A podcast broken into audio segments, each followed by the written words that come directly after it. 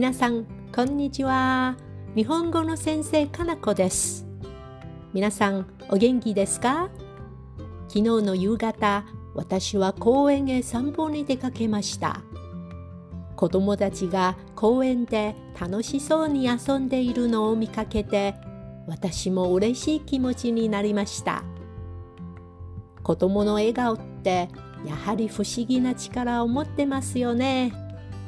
私はいつも癒されています。不安やイライラはその笑顔を見たら一気に吹き飛んでしまいます。ところで時代が進歩するとともに子供の遊ぶ環境も遊び道具も変わってきましたよね。遊び道具はおもちゃとちょっと違います。例えば庭にある石を集めてそれで遊んでいる子供にとってはその石が遊び道具と言えます。私は子供の頃よく牛乳パックとストローで竹とんぼを作ったものです。しかも休みの日に朝から晩まで外で真っ黒になって遊んだものです。川で水遊びしたり野原で虫を捕まえたり木に登ったりして毎日楽しかったですね。しかし今の子供は学校から帰るとすぐ塾へ勉強に行ったり英会話ピアノコンピューターなどの習い事をしたりしなければならないです。晩ご飯を食べた後は授業の予習も復習もしなければならないです。遊びといってもアニメやパソコンゲームが多いです。だから遊びによって体や脳を鍛えるということはできないと思うんです。今の子供の方が昔の子供より本当に幸せだと言えるのでしょうか？だから子供たちがいつも笑顔でいられるように大人の私たちは何とかしないといけないですね。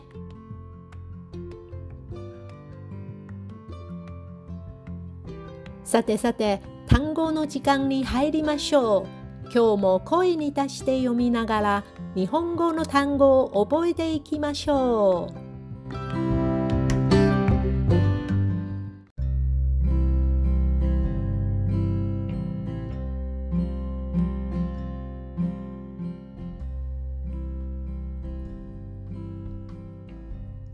エアロビクス。エアロビクス。筋肉痛で動けない。筋肉痛で動けない。頭痛がする。頭痛がする。腹痛で眠れない。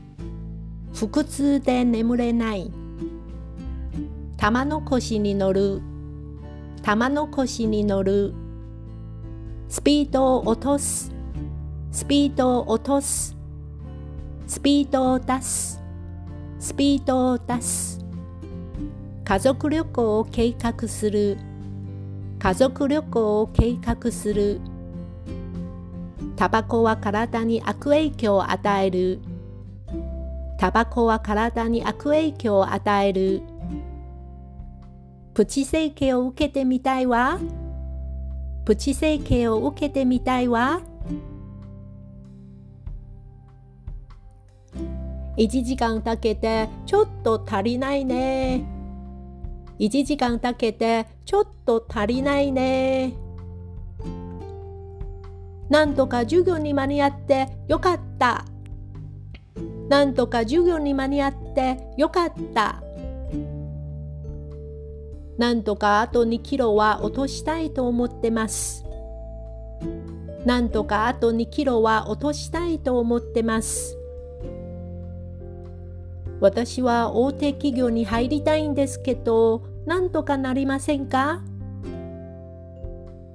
私は大手企業に入りたいんですけど、なんとかなりませんか？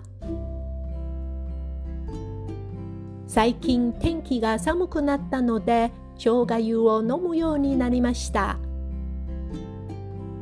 最近天気が寒くなったので生姜湯を飲むようになりました。何があってもみんなの前で生徒を怒鳴ってはいけませんよ。何があってもみんなの前で生徒を怒鳴ってはいけませんよ。このミキサーは何に使いますか？ジュースを作るのに使いますよ。このミキサーは何に使いますか？ジュースを作るのに使いますよ。新郎新婦が会場に入るとみんなが盛大な拍手を送りました。新郎新婦が会場に入るとみんなが盛大な拍手を送りました。宿題をしてくれる人にご馳走してあげたいです。宿題をしてくれる人にご馳走してあげたいです。台風でフライトが欠航になるそうです。台風でフライトが欠航になるそうです。嫁入り船という結婚の行事を一度見てみたいです。嫁入り船という結婚の行事を一度見てみたいです。白むくを着ている花嫁さんは綺麗ですね。私も着てみたいです。白むくを着ている花嫁さんは綺麗ですね。私も着てみたいです。ゆっくり進む恋がしたいですね。ゆっくり進む恋がしたいですね。妻は僕より3歳年上です。つまり僕は姉さん女房をもらいました。妻は僕より3歳年上です。つまり僕は姉さん女房をもらいました。結婚する女性が船に乗って川をゆっくり進むと大勢の人がお祝いの拍手をしました。結婚する女性が船に乗って川をゆっくり進むと大勢の人がお祝いの拍手をしました。